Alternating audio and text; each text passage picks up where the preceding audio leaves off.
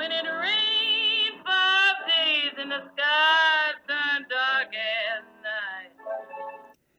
Ok, hola a todos y sean bienvenidos a este su podcast Obedeciendo a la Escuela. El día de hoy les hablaré de una manera muy resumida sobre la lucha por los derechos civiles. Así es que pues comienzo de una vez.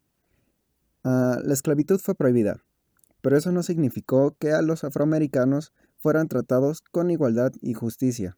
Había segregación, violencia y discriminación hacia las comunidades afroamericanas. La comunidad negra se mostraba disgustada por eso.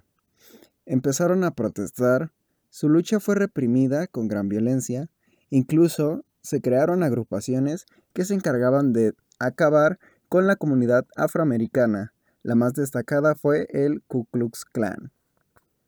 Em, sucedieron un par de sucesos. Sucedieron sucesos. El punto es que en 1954 la segregación en las escuelas quedó prohibida, pero aún faltaba mucho por hacer. Rosa Parks, una mujer afroamericana y protagonista de uno de los sucesos que daría gran fuerza a la lucha por los derechos civiles, tomaba el bus a su casa en Montgomery, Alabama.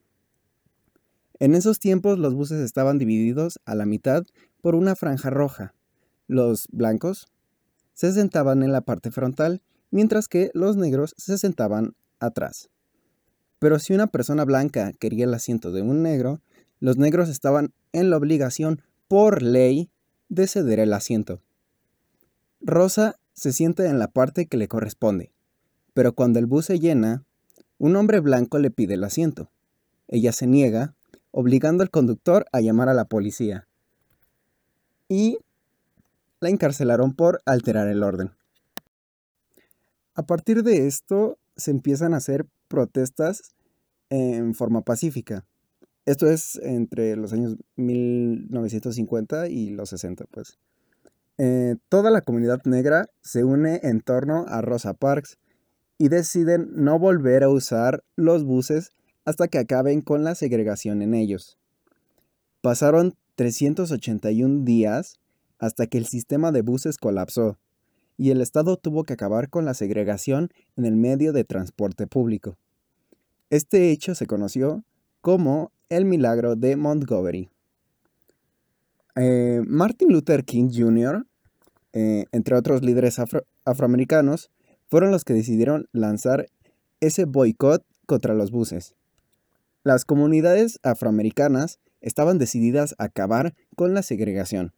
Martin Luther King Jr. se convierte en el símbolo del proceso de lucha. La resistencia no violenta creció con la desobediencia civil. Las comunidades negras empezaron a utilizar la desobediencia civil en los lugares más cotidianos, sentándose en las mesas para blancos, en los que estaban en los restaurantes, pero los métodos para reprimir a las comunidades afroamericanas se volvían más violentos, llegando a colocar bombas en las iglesias. Además, asesinaron sistemáticamente a los líderes del movimiento. Para 1963 llega el máximo apogeo, cuando Martin Luther King Jr.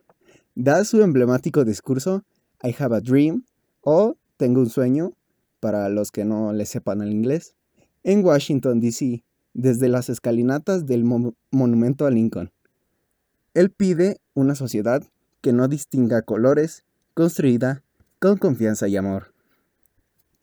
Después del asesinato de Kennedy, el nuevo presidente Johnson firma la Ley de los Derechos Civiles el 2 de julio de 1964. ¡Yeah! Un final feliz, ¿no lo creen?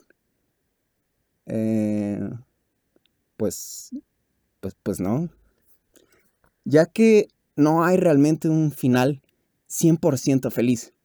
Sí, es cierto que hoy en día una persona con descendencia afroamericana puede obtener un título universitario, si así lo desea, claro.